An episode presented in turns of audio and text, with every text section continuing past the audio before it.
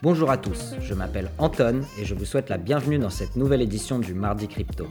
Chaque semaine, pour vous éviter d'être noyé dans la masse d'informations, j'essaye de résumer en 15 minutes seulement les événements importants qui se sont produits dans l'univers de Bitcoin et des crypto-actifs.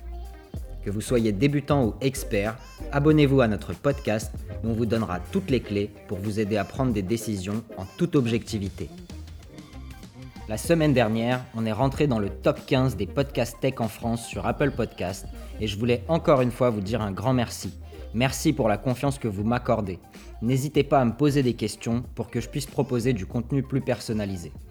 Si vous appréciez le mardi crypto et vous voulez nous donner un coup de main, partagez aux personnes de votre entourage intéressées par le sujet, laissez-nous 5 étoiles sur Apple Podcast ou Spotify, ça nous permettra de remonter dans le classement et de toucher un public encore plus large. Si vous voulez être averti chaque semaine de la sortie du nouvel épisode, abonnez-vous à la newsletter sur Substack. Allez, on attaque. Cette semaine, le podcast sera composé de trois parties. Partie 1, quoi de neuf docteur et que fait la police, où nous ferons le point sur la criminalité dans les cryptos. Partie 2, où sont les instits, où nous referons très brièvement le bilan de l'année sur les levées de fonds. Et partie 3, est-il trop tard pour acheter Notre portefeuille virtuel, les analyses techniques et les données du réseau.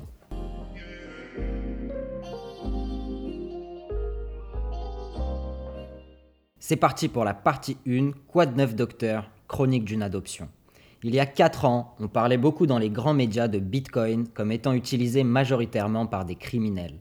Au même moment, des banquiers quittaient leur job pour investir en crypto-monnaie, faire du trading ou monter une société de blockchain. J'ai toujours aimé regarder les différents profils qui intègrent la crypto, les recrutements qui sont faits par les startups ou les sociétés plus grandes, car ça me donnait une idée de la qualité humaine qui travaillait à développer cet univers et donc du potentiel de sa réussite. Et je peux vous dire que je voyais bien plus de gens quitter leur poste dans des grosses sociétés ou de grosses sociétés créer des départements crypto que de criminels qui utilisaient ce réseau.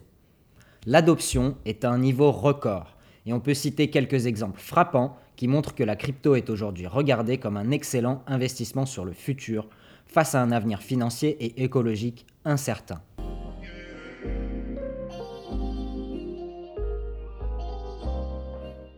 Je vais vous faire une liste non exhaustive d'événements majeurs qui me font penser que la crypto va continuer à attirer des utilisateurs, des ressources humaines et du capital en 2022 et les années suivantes. J'ai vu d'expériences personnelles des personnes quitter des postes en banque comme HSBC, BNP ou dans des sociétés comme Standard Poor's. J'ai moi-même quitté mon poste de commercial chez S&P pour rejoindre une start-up crypto française en 2018. De nombreuses banques ont créé un département de recherche sur les crypto-monnaies ou un desk de trading, même si elles annonçaient publiquement être contre les cryptos, comme Goldman, JP Morgan ou Bank of America. Visa, Mastercard et PayPal ont créé des départements crypto pour contribuer à l'augmentation de la masse d'utilisateurs. Même Lydia en France va proposer des services crypto. De grosses sociétés cotées, des États, des fonds de pension ont aussi acheté du Bitcoin pour les garder en trésorerie. On peut citer Tesla, MicroStrategy, Square, le Salvador, le fonds de pension des pompiers de New York, etc. Et enfin, des ONG comme l'UNICEF utilisent les cryptos pour avoir un meilleur suivi de la répartition des donations. Nous avons déjà mentionné ces avancées majeures dans les précédents podcasts, dans les parties 1, chronique d'une adoption. Donc aujourd'hui, on ne peut plus dire que le Bitcoin et les crypto-monnaies sont utilisés majoritairement par les criminels. Ce serait un vrai indicateur de lacunes graves sur le sujet et ne mérite plus débat. Oui, les criminels utilisent la crypto, mais il y a bien plus de crimes dans le monde réalisés avec du cash plutôt qu'avec des cryptos. 6% du montant total des transactions réalisées dans le monde pour le cash, pour 0,32% seulement pour la crypto.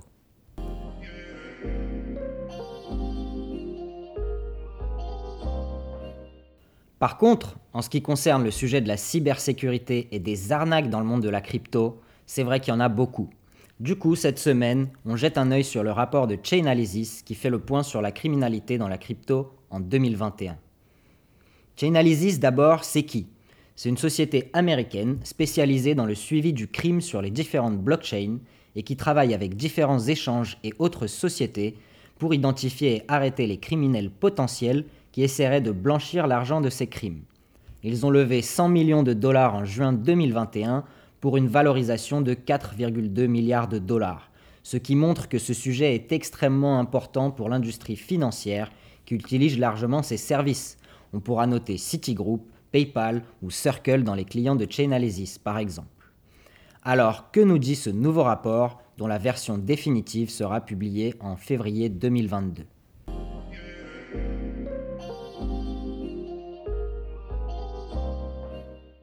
Dans un premier temps, on va s'intéresser par les montants reçus par les créateurs d'arnaques dans les cryptos. Ils ont été de 7,7 milliards de dollars en 2021. C'est 80% de plus que 2020, mais c'est aussi près de 25% de moins que 2019, l'année la plus prolifique jamais enregistrée pour les arnaques en crypto. Pour ceux d'entre vous qui ne sont pas là depuis longtemps, il y a eu historiquement deux arnaques spectaculaires qui ont beaucoup secoué le monde de la crypto et qui sont des événements historiques pour le Bitcoin qui ont été bien documentés. La première est la chute de l'échange MTGOX en 2014 où des pirates informatiques avaient réussi à voler plus de 750 000 bitcoins, soit aujourd'hui une valeur de 37 milliards de dollars. 141 000 bitcoins ont été retrouvés, soit un peu moins de 15%, et seront restitués aux utilisateurs. Certains autres y ont perdu une fortune et ne la récupéreront pas. Découvrez comment un simple échange de cartes Magic est devenu en quelques mois l'échange majeur pour tous les bitcoins au monde et comment sa chute a ruiné des milliers de détenteurs grâce au documentaire disponible sur YouTube qui revient sur le sujet et qui s'appelle Marc Carpeles, le baron du bitcoin. Je vous laisserai le lien dans la newsletter. La deuxième arnaque la plus connue est BitConnect, la pyramide de Ponzi qui a sévi en 2017, récoltant près de 3,5 milliards de dollars et popularisé par le fameux mème de Carlos Matos, dont on va écouter un extrait maintenant pour se remémorer.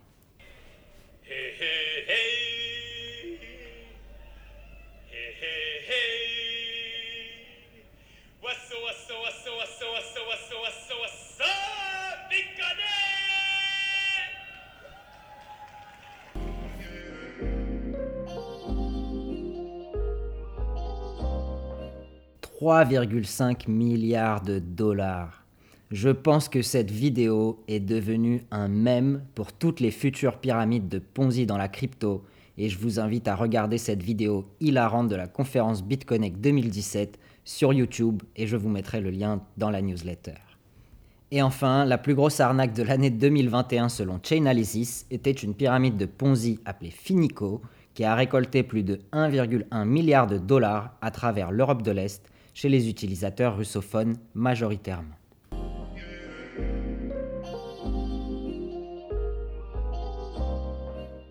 « 7,7 milliards de dollars d'arnaque donc, mais malgré une augmentation en volume en 2021, le nombre d'individus se faisant arnaquer a drastiquement diminué, passant de 10,7 millions de personnes à 4,1 millions, soit une réduction de plus de 60% ça indique que les utilisateurs de crypto comprennent mieux l'univers en général et sont plus vigilants avec leurs fonds. Ça veut également dire qu'avec moins de victimes, le montant des arnaques a considérablement augmenté par individu. Moins d'individus arnaqués donc, mais plus d'argent volé individuellement dans chaque arnaque. On vous met un graphique dans la newsletter. Le nombre annuel total d'arnaques a atteint 3300, soit une augmentation de 150% par rapport à 2020 et 300% par rapport à 2019. A noter que 2018 était une année avec un nombre d'arnaques importantes, avec plus de 2000 dans l'année.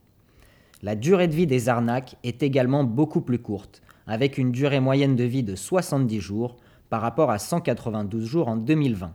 Chainalysis mentionne que c'est probablement dû au fait que les régulateurs s'améliorent dans l'identification de ces arnaques et ont de plus en plus de moyens pour les arrêter.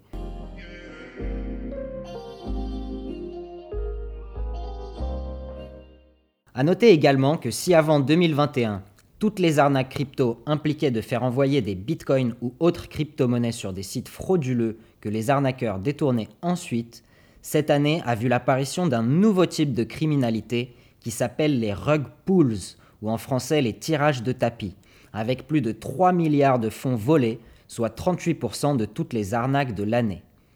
Cette technique du rug pool consiste à créer un protocole de finance décentralisée, entre guillemets, où les utilisateurs déposent des fonds pour faire du staking ou de l'épargne, à rendement extrêmement élevé. Les développeurs, ensuite, après quelques semaines, retirent la liquidité, c'est-à-dire qu'ils partent avec la caisse, provoquant un effondrement du prix du token. Ça ressemble à une arnaque classique, mais cette technique de manipulation demande des moyens techniques et marketing bien plus importants et permet de récolter plus de fonds. On peut citer les trois plus gros rug pools dans la DeFi de cette année avec Todex 2,6 milliards, Anubis DAO 58 millions et Uranium Finance à 50 millions de dollars. Le rapport note également qu'il y a plus d'arnaques dans les moments où les crypto-monnaies connaissent des périodes de croissance rapide du prix, ce qui n'est pas étonnant car de nouveaux utilisateurs moins avertis arrivent dans l'univers et sont susceptibles d'investir dans des arnaques par ignorance et par recherche de profits rapides. Si vous voulez retrouver tous les graphiques que j'ai utilisés pour traiter ce sujet, abonnez-vous à la newsletter et vous les aurez tous.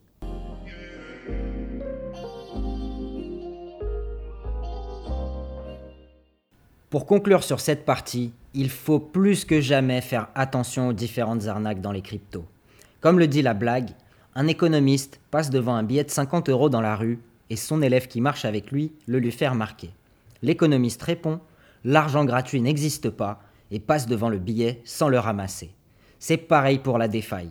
Comme dans la finance traditionnelle, plus un investissement propose un rendement élevé, plus il comporte de risques et au-delà d'un certain niveau, il est très probable que ce soit une arnaque de plus ou un rug pull. L'argent gratuit n'existe pas, ni l'argent rapide. Oui, il y a des gens qui ont fait une fortune en très peu de temps, quelques semaines ou quelques mois, mais c'est souvent des gens qui ont pris de gros risques ou qui pouvaient se le permettre financièrement. Soyez vigilants avec votre argent, on ne vous le répétera jamais assez, un homme averti en vaut deux. Alors ne vous laissez pas impressionner par le marketing et ne vous laissez pas avoir par les rendements stratosphériques qui ne durent en général pas longtemps. Et surtout, faites vos propres recherches. Il y a aujourd'hui beaucoup de contenu de qualité en français, comme les chaînes YouTube de Asher, de Découvre Bitcoin, etc., qui permettent d'éviter de faire ce genre d'erreurs et d'améliorer sa compréhension de l'écosystème.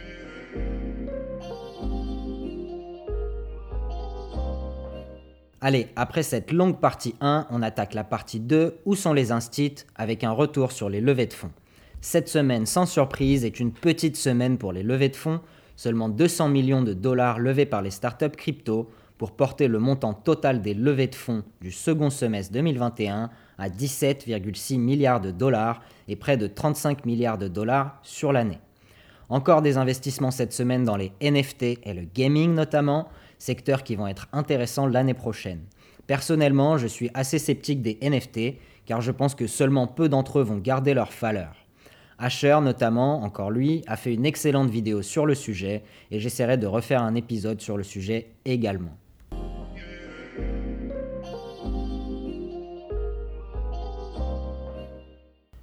Comme on l'a dit donc, le total des levées de fonds de l'année s'élève à presque 35 milliards de dollars, soit environ 6% de toutes les levées de fonds au monde.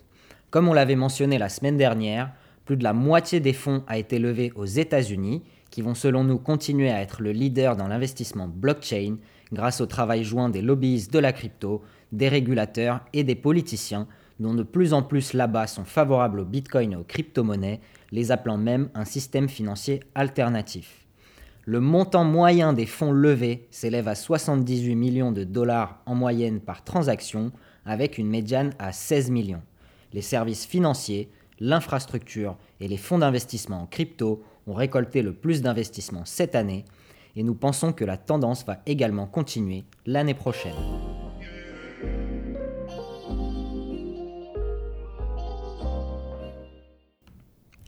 Voilà, et on termine avec la partie 3, est-il trop tard pour acheter, avec un point sur l'investissement programmé et les analyses techniques. Tout d'abord, on passe sur l'investissement programmé. Je rappelle que ceci est une expérience d'investissement virtuelle et n'est pas un conseil d'investissement. Ce n'est que le reflet de mon opinion et de mon expérience personnelle acquise dans le monde de la crypto-monnaie depuis plus de 4 ans et je décline toute responsabilité sur les pertes en capital possibles suite à vos investissements. Cette expérience sert uniquement à prouver que Bitcoin est un très bon investissement pour diversifier ses actifs avec une vision à long terme. Le Bitcoin a plutôt stagné toute la semaine et c'est tant mieux pour nous encore une fois, ça nous permet d'accumuler à bas prix en attendant la prochaine hausse et de lisser nos prix d'achat vers le bas. Cette semaine, 20 euros sont investis à 43 394 euros par Bitcoin et on obtient en échange 46 089 Satoshi ou 0,00046 809 Bitcoin. La performance depuis la création du portefeuille en juillet. Capital investi 320 euros, valeur totale du portefeuille 316 euros, perte 4 euros ou environ 1,3%. Notre portefeuille est toujours légèrement en perte, mais c'est pas grave car nous sommes persuadés qu'à long terme, le Bitcoin a le potentiel de surpasser le marché de l'or en tant que réserve de valeur. Il s'agit d'une estimation plutôt conservatrice pour Bitcoin et notre stratégie d'investissement programmée est basée sur cette hypothèse. On verra si le long terme nous donnera raison ou tort. Pour aller plus loin, je vous recommande d'ailleurs plusieurs vidéos intéressantes sur le sujet du Bitcoin, des NFT et des conseils pratiques d'utilisation et de sécurisation des cryptoactifs sur les chaînes de Asher et de Roxy de Découvre Bitcoin. Vous trouverez tous les liens dans la newsletter.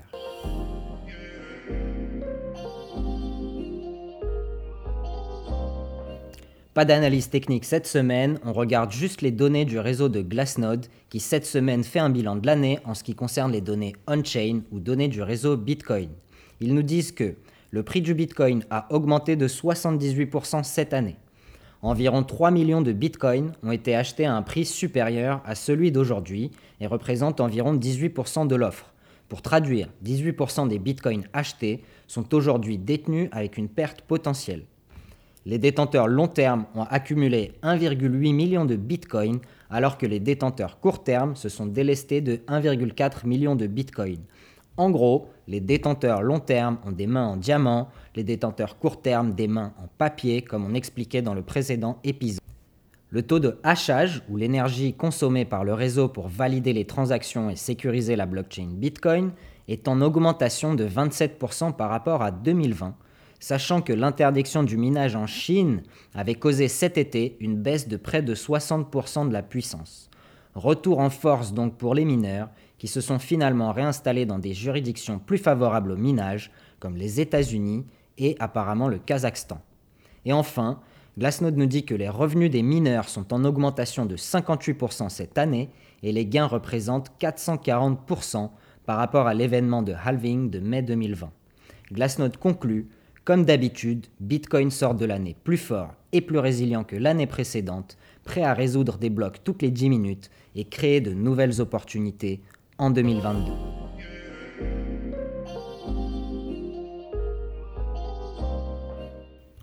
Et voilà, c'est déjà la fin de ce podcast. Pour conclure, j'espère que cette semaine encore, j'ai pu vous apporter des informations et des sources pertinentes pour votre compréhension de ce vaste univers des cryptoactifs. En ce qui nous concerne Mardi Crypto, on va suivre de nombreux sujets avec grand intérêt et on va essayer de résumer ça chaque semaine pour que ce soit digeste pour vous. Ce qui nous intéresse le plus personnellement, c'est la croissance des utilisateurs dans le réseau Bitcoin. Pour le moment, c'est 200 millions de personnes dans le monde, soit 3% de la population mondiale. On attend avec impatience le passage du milliard d'utilisateurs. Également, on suit de près le développement des solutions dites de Layer 2 ou Niveau 2 comme le réseau Lightning, qui permet de réaliser des transactions hors du réseau pour zéro frais et qui va donc attaquer le marché de transfert d'argent international. Et enfin, on va se passionner pour les utilisations dans le domaine des ONG, de la contribution sociale et énergétique, notamment en regardant l'évolution du minage par énergie verte et la consolidation du Bitcoin en tant qu'étalon de réserve dans l'univers de la crypto et de la finance digitale. Tous les feux semblent au vert pour une croissance phénoménale et une adoption des cryptos en 2022. Comme on dit au casino, faites vos jeux, mais surtout comme on dit en crypto, Dior, do your own research ou faites vos propres recherches, creusez, creusez, creusez le sujet, car il évolue constamment. Continuez à nous poser vos questions par mail à l'adresse lemardicrypto.protonmail.com et on termine comme d'habitude avec une citation du Tao Te King. Les paroles sincères ne sont pas toujours agréables. Les paroles agréables ne sont pas toujours vraies. Le bien ne s'argumente pas. Les arguments ne sont que vaines paroles. L'ignorant croit tout savoir, l'érudit pense qu'il ne sait rien, le sage ne garde rien pour lui. Plus il donne aux autres, plus il s'enrichit.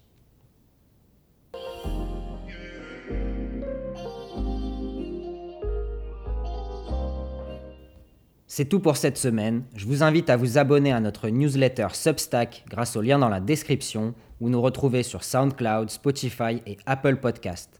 Retrouvez l'intégralité du transcript du podcast dans la newsletter et le portefeuille d'investissement sur CryptoCompare. Je vous souhaite une excellente semaine, mes meilleurs voeux pour Noël. Je vous souhaite de passer un excellent réveillon et je vous dis à l'année prochaine.